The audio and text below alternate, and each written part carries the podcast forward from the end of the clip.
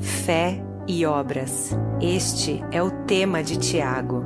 Não praticamos as obras para ser salvos. Somos salvos pela fé, por isso praticamos as obras. Esta é a mensagem de Tiago, que nós, em nossa própria capacidade, não podemos enfrentar a adversidade. Não conseguimos encontrar força para confiar sem fé, que a fé sem obras não pode ser sustentada, que todos os dias e de todas as maneiras devemos proclamar essa verdade, porque é a fé e as obras que nos tornam praticantes da palavra e não apenas ouvintes. Fé e obras. Este é o clamor de Tiago, a fé em trabalho.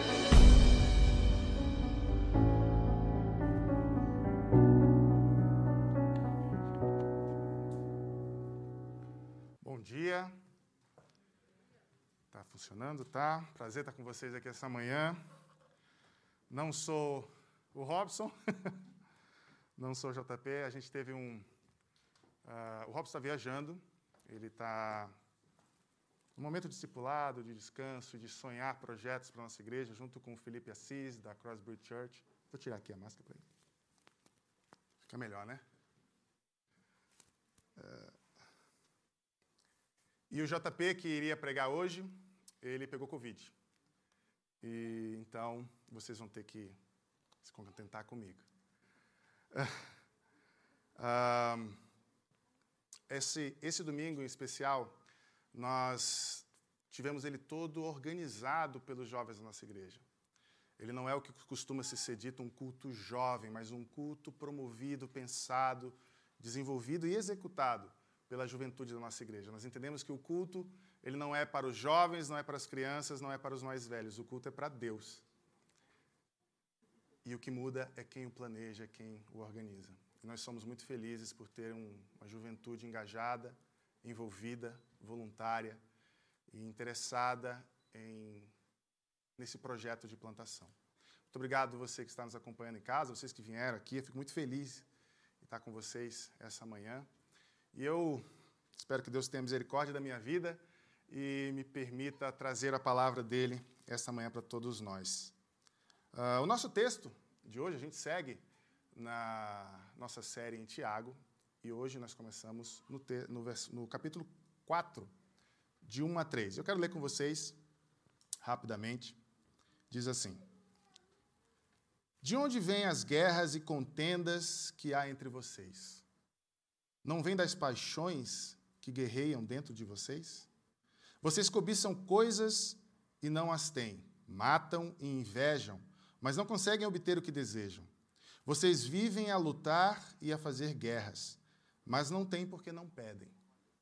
Quando pedem, não recebem, pois pedem por motivos errados, para gastar em seus prazeres. Vamos orar rapidamente. Pai, nós te agradecemos porque o Senhor nos permite nos achegar até Ti pela Tua graça, Pai. O Senhor permite que nós possamos vislumbrar a Tua glória. E dia a dia o Senhor permite que, através da Sua palavra, nós possamos aprender um pouco mais de quem somos e de quem o Senhor sonha, daquilo que o Senhor sonha para as nossas vidas. Como, como sairmos de onde estamos e caminharmos em direção aonde o Senhor quer que nós estejamos, Pai. Guarda-nos essa manhã, abençoa-nos e transforma as nossas vidas pela Tua palavra e pelo Teu Evangelho. Em nome de Jesus. Amém. Eu quero começar contando uma história para vocês. É, imagino que a maioria de vocês já tenha visto esse filme, ou pelo menos ouvido falar da história do cavalo de Troia. Alguém nunca ouviu falar no cavalo de Troia aqui? Todo mundo já ouviu? Que bom. Tem um filme de 2005, fez um relativo sucesso, com Brad Pitt, se chama Troia. Alguém não viu esse filme? Então, então não vou dar spoiler aqui. Ah, porque da outra vez eu, parece que eu dei spoiler quando eu falei do outro filme lá, então tem que eu tenho que cuidar com isso. No filme Troia, ele conta a história uh, desse fato mitológico famoso que é o cavalo de Troia. Mas tem todo um pano de fundo por trás dessa história. Tudo começa quando o príncipe de Troia se apaixona pela esposa do rei Menelau. Menelau, deixa eu ver se é Menelau mesmo o nome dele. É. Só que tem um detalhe que, às vezes, quando a gente vê esse filme, não se dá conta. Menelau era o rei de Esparta. Vocês lembram de Esparta? This is Esparta. Todo mundo né? um povo guerreiro, um povo que não levava desaforo para casa. E Paris, ele leva a esposa do rei, a Helena, que era considerada na mitologia grega a mulher mais bela que existia. E por causa disso começa a guerra da Grécia contra Troia. Eu não vou gastar muito tempo nessa história, uh, porque o que importa aqui é a razão de tudo isso. Por que, que tudo isso começou? Por causa da paixão. Uma paixão distorcida, uma paixão descontrolada pode produzir guerras imensuráveis. A mitologia conta que essa guerra durou 10 anos. E ela só acaba quando os gregos têm uma ideia fantástica, Odisseu, das famosas Odisseias, tem uma ideia genial. Eles constroem um cavalo gigante de madeira, deixam na praia. Os troianos acham que os, gre os gregos foram embora, acham que aquilo é um presente, levam para dentro do, do, da cidadela deles. E, na verdade, dentro do cavalo tem, tem vários soldados é, gregos que à noite invadem e assim eles vencem a batalha. As paixões distorcidas podem destruir muito mais do que a gente pode imaginar. Vocês já pararam para pensar como a humanidade está sempre em guerra? A gente está sempre em algum conflito. Se não é por território, é por dinheiro, por autoridade, por poder, por amor, ou um amor distorcido, por paixões uh, impensadas. As guerras são a realidade da vida humana. Guerras entre famílias, guerras entre tribos, guerras entre povos, nações, guerras entre denominações. As guerras estão sempre na vida, na história humana. Muito da tecnologia que a gente tem hoje só surgiu por causa de guerras. A guerra faz parte da história da humanidade. E é muito triste a gente parar para pensar como da, muitas das facilidades e vantagens que a gente tem na vida moderna surgiram por causa de uma guerra.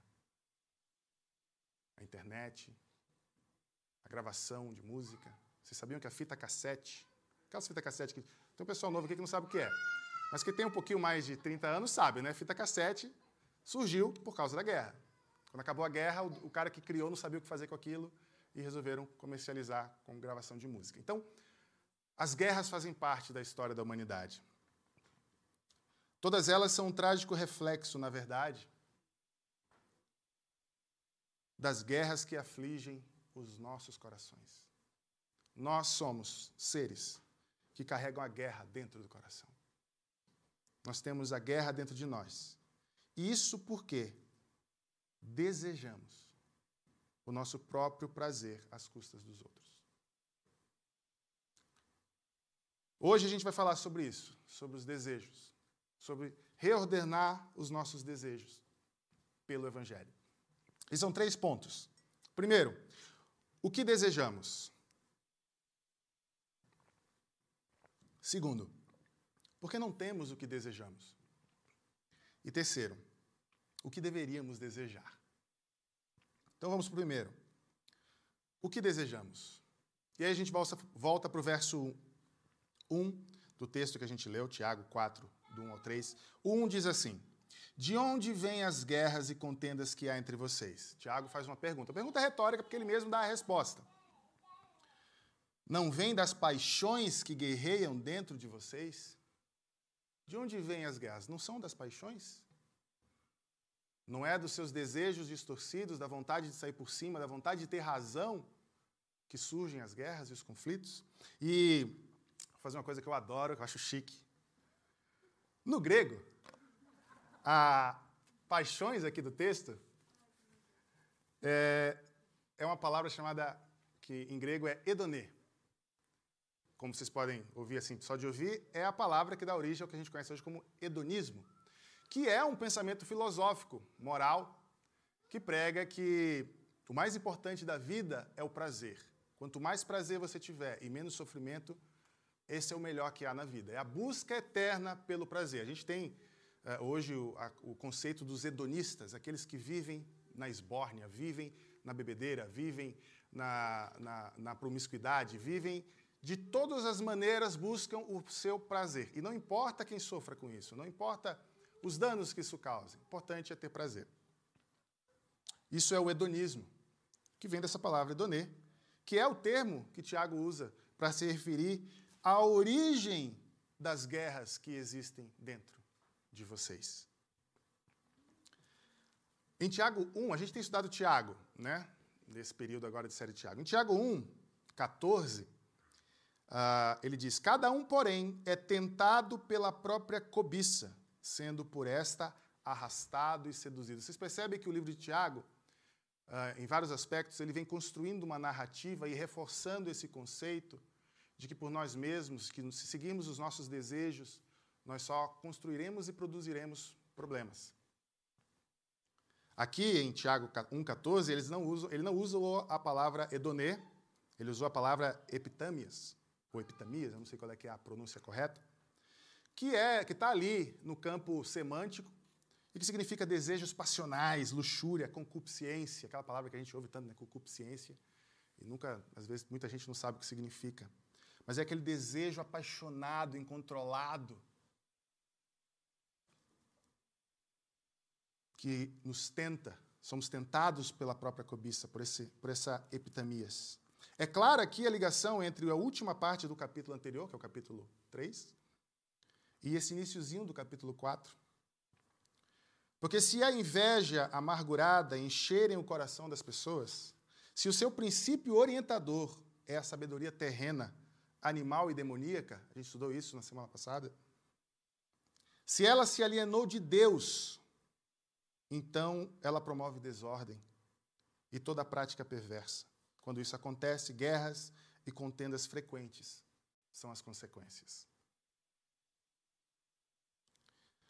Só para reforçar no capítulo anterior, 3, Tiago 3,16, diz assim: Pois onde há inveja e ambição egoísta, aí há confusão e toda espécie de males. Tiago vem construindo essa narrativa, essa história, tentando mostrar para aqueles para quem enviou suas cartas, que quando seguimos os nossos próprios desejos, os problemas irão acontecer. E é curioso porque ele escreve para uma comunidade cristã muito jovem, muito nova, que estava espalhada pela região por causa da perseguição.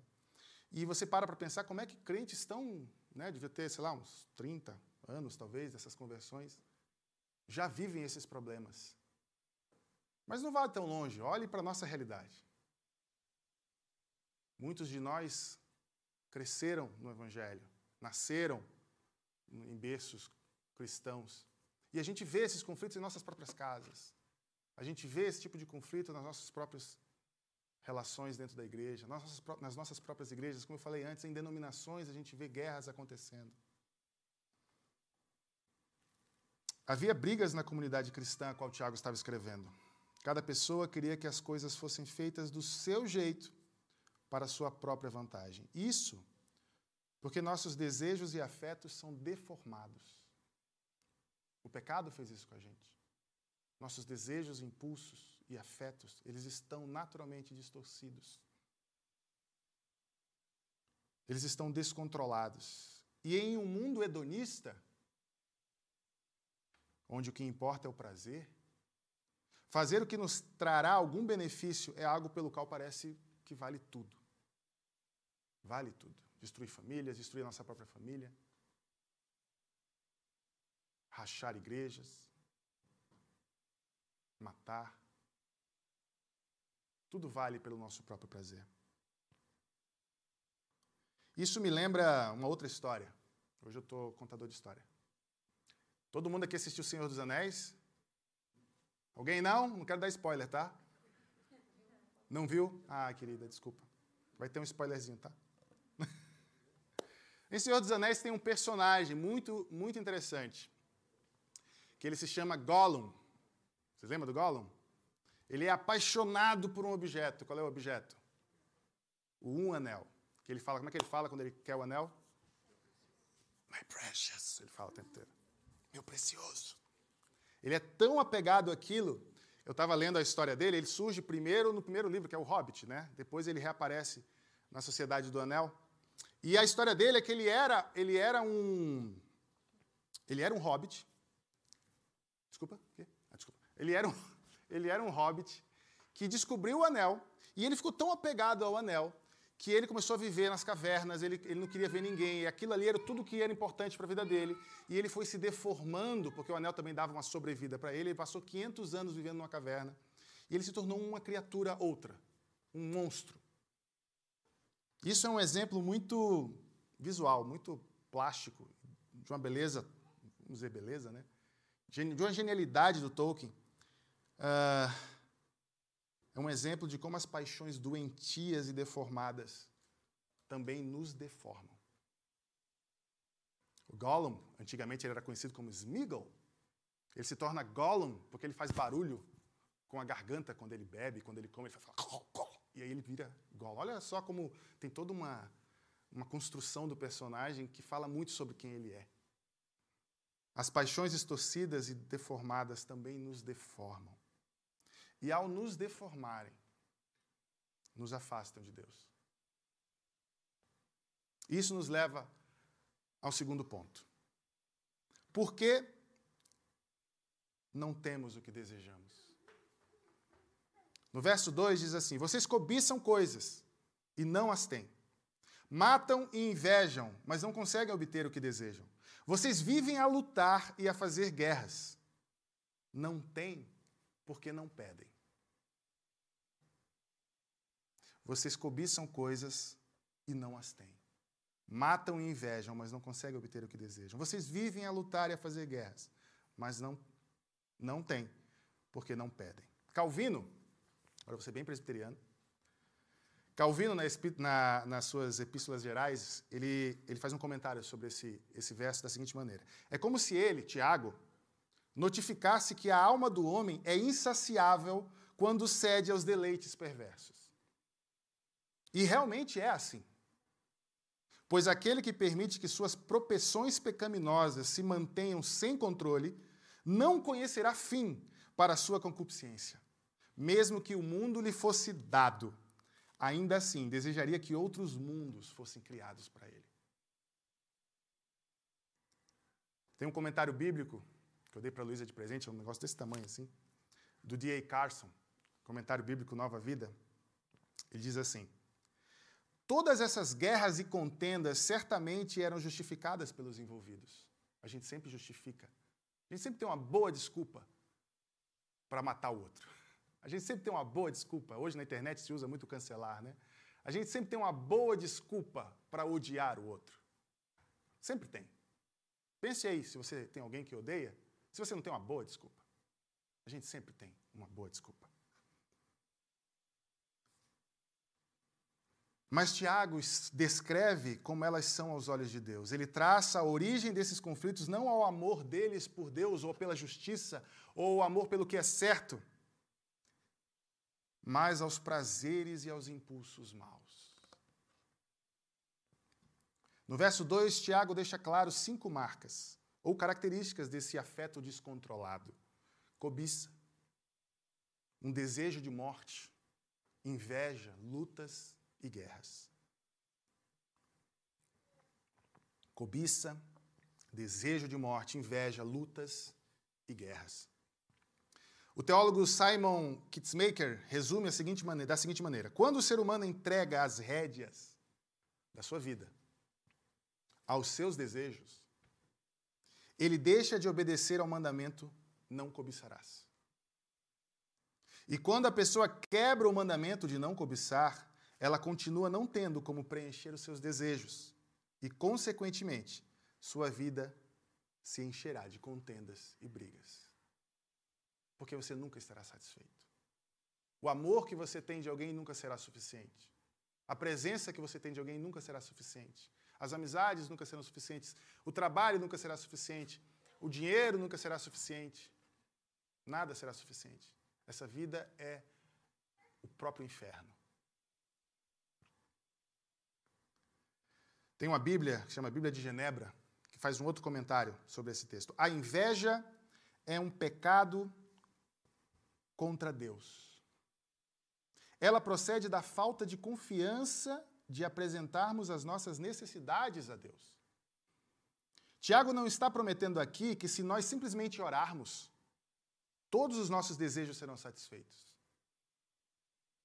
Vou repetir esse pedaço. Tiago não está prometendo aqui que se nós simplesmente orarmos, todos os nossos desejos serão satisfeitos. Orar pelo que necessitamos e desejamos demonstra sabedoria. De fato, orar pelo que você deseja e necessita é sábio. Mas a oração é muitas vezes, e eu até vou é, acrescentar, na maioria das vezes, o meio pelo qual Deus modela os nossos desejos, para que eles conformem aos desejos dele.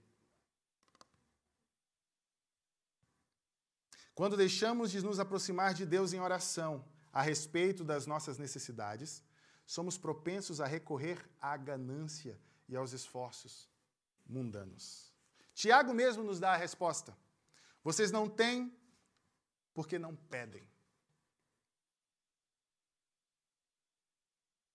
Porque tudo que estavam produzindo, tudo que estavam construindo, tudo que estavam buscando, tudo pelo qual estavam lutando, não era motivado pela vontade, pelo desejo do reino, mas pela sua própria vontade. Buscar primeiro o reino e todas as outras coisas serão acrescentadas. Aqui nós vemos exatamente o oposto. Quando Tiago diz, vocês não têm porque não pedem, alguém poderia dizer, não, mas nós pedimos, nós oramos. Isso nos leva para o terceiro ponto.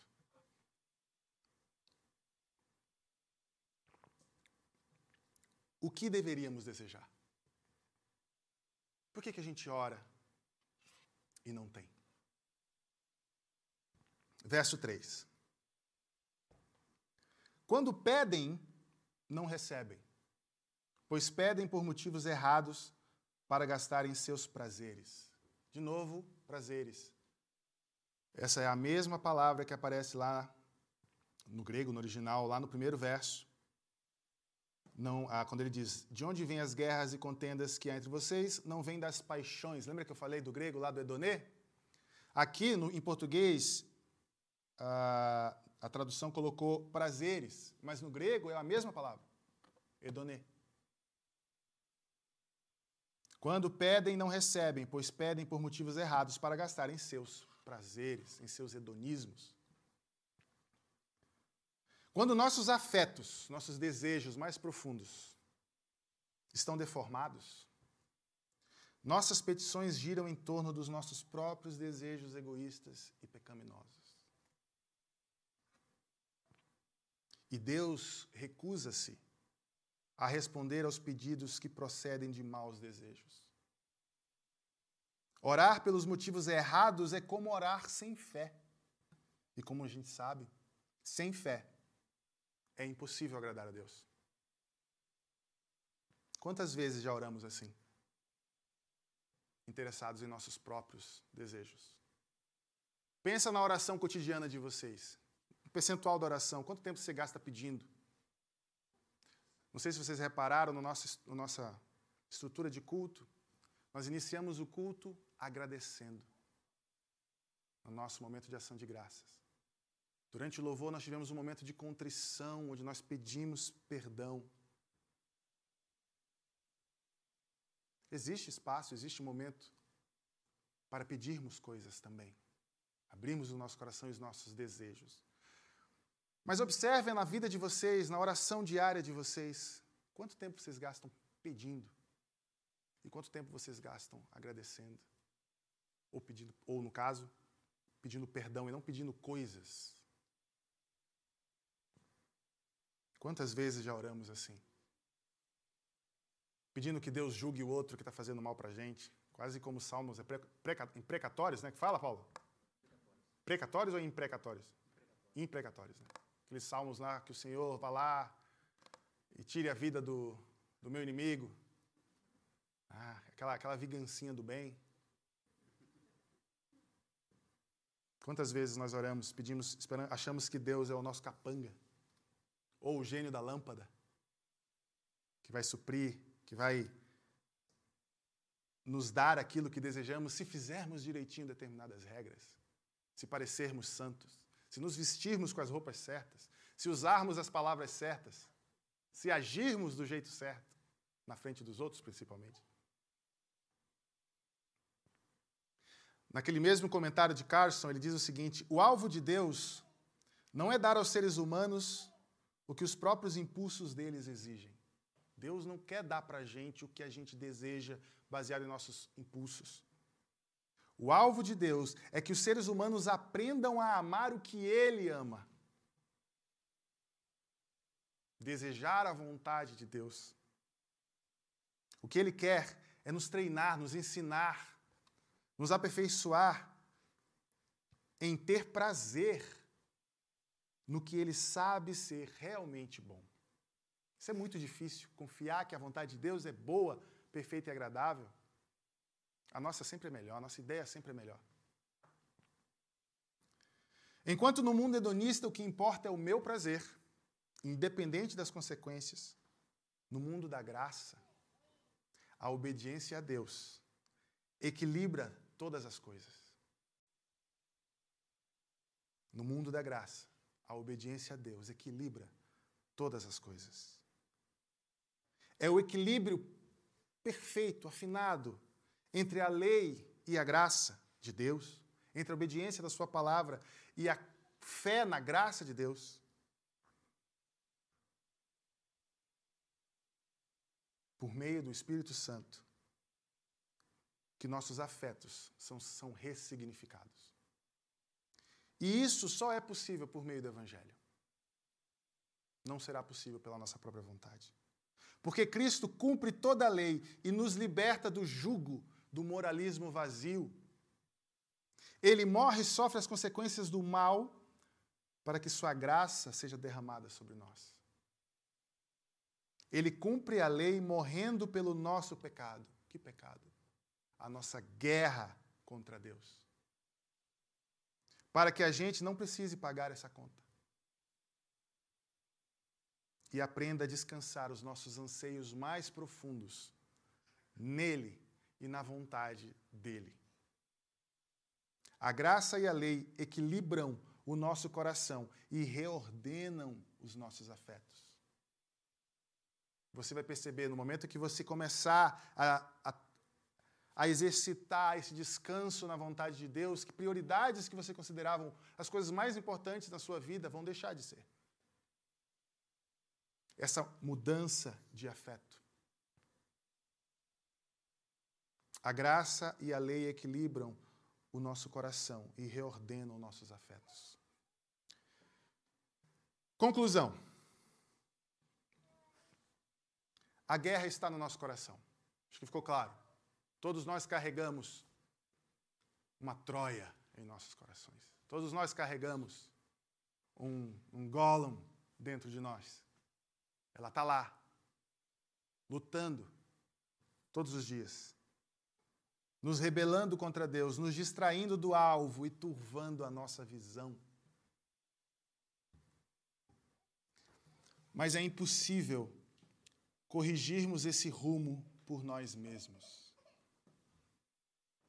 como um barco à deriva em meio à tempestade, sem estrelas para se guiar ou visibilidade. Somos nós, em um mundo sem Deus, em um mundo sem a graça. Lá em Efésios 2, 8 diz: Pois vocês são salvos pela graça, por meio da fé, e isso não vem de vocês, é dom de Deus. Porque sozinhos nós não conseguimos construir essa estrada, construir o nosso farol, limpar a vista, diminuir o barulho que nos impede de ouvir a realidade. Sozinhos nós somos incapazes de fazer isso. E por mais que você ouça e tenha ouvido todos os dias, o importante é seguir o seu coração. A Bíblia também nos alerta sobre isso. E nós lemos lá no início, na contrição, que o Paulo orou conosco. Enganoso é o coração, mais do que todas as coisas, e perverso. Quem o conhecerá? Não, meu querido, não siga o seu coração. Essa é a maior mentira já contada. Não siga o seu coração. Só o Evangelho pode ressignificar os nossos afetos. Eu vou dar um, contar uma história rápida para vocês. Eu, muitos de vocês não me conhecem, assim, não conhecem quem eu, de onde eu vim, quem eu sou, mas eu sou pernambucano, morei muitos anos no Rio Grande do Sul, sou casado com a Luísa, sou pai da Bianca. Mas eu tenho uma história musical lá no Rio Grande do Sul já de alguns anos, eu tinha uma banda. E a gente teve uma certa é, relevância muito importante lá no Sul e dentro do cenário da música cristã brasileira. E aquilo era o mais importante para a minha vida. Todos os planos que eu fazia, profissionais, familiares, ministeriais, tudo girava em torno de como aquilo iria afetar o meu projeto de vida, que era a banda. E no momento em que eu coloquei diante de Deus uma mudança drástica na nossa vida, que foi quando a gente foi convidado a, a vir a São Paulo para essa plantação, eu não tinha a menor vontade de fazer isso, eu não tinha o menor desejo de me envolver ministerialmente com um projeto de plantação. Eu me lembro que quando eu conversei com o Robson, eu falei: Olha, Robson, tu, teu projeto é fantástico, é lindo, mas eu preciso ser franco, eu não tenho a menor vontade de me envolver com isso. Não tenho o menor interesse. Mas vamos orar sobre isso. E nós oramos. E em um mês, em muitos casos não é tão rápido, outros casos são mais rápidos, outros casos são bem mais lentos, mas na minha história, em um mês, eu lembro que eu acordei um dia, virei para a Luiz e falei: Luiz, eu não sei o que aconteceu, mas eu quero. Eu não sei de onde vem, eu só sei que eu desejo fazer parte disso. Só o Evangelho pode ressignificar os nossos afetos. E você vai perceber que quando você se coloca à disposição do reino, Deus vai trabalhar nas distorções que talvez você nem saiba que tem no seu coração. Tem muita gente que coloca a família como seu ídolo, o trabalho, os filhos, a esposa, o carro, o time de futebol. É muito fácil elegermos deuses do nosso próprio coração. Mas só o Evangelho, só o Evangelho, pode ressignificar os nossos afetos. Em Cristo, temos um novo significado para a vida. Não mais os nossos desejos egoístas, não mais movidos pela cobiça ou autojustiça, não mais reféns das nossas próprias paixões distorcidas, mas guiados pelo Espírito Santo, renovados por Sua graça, livres de nós mesmos, para desejar, experimentar e comprovar a boa, agradável e perfeita vontade de Deus. Vamos orar. Pai, nós somos imperfeitos, somos incompletos, estamos quebrados, estamos errados. Mas o Senhor vem com a sua super bonder espiritual, consertando cada peça com Sua mão graciosa, encaixando cada pedaço. Nós estamos perdidos e o Senhor constrói o caminho. Estamos assustados e o Senhor nos abraça, nos acalma a alma. E nós somos gratos, porque mesmo sendo imperfeitos, mesmo sendo incapazes de por nós mesmos ajustar a nossa direção para Ti. O Senhor, em Sua magnífica graça, amor e misericórdia, decidiu vir até nós e nos ajudar, e nos fornecer, e nos oferecer o sentido, a direção, o conserto, reajustando nossos afetos, os nossos desejos, não mais para uma vida hedonista, uma vida que busca o prazer a todo custo, mas uma vida que encontra o prazer na tua vontade, Pai.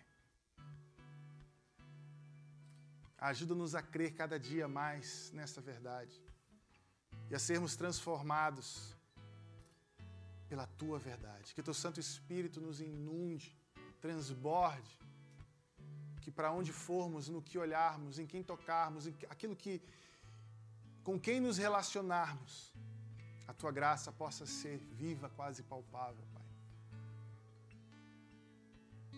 Reordene os nossos afetos. Que a nossa alma, mente, coração e ações deformadas possam ser conformadas segundo a tua vontade. Em nome de Jesus. Amém.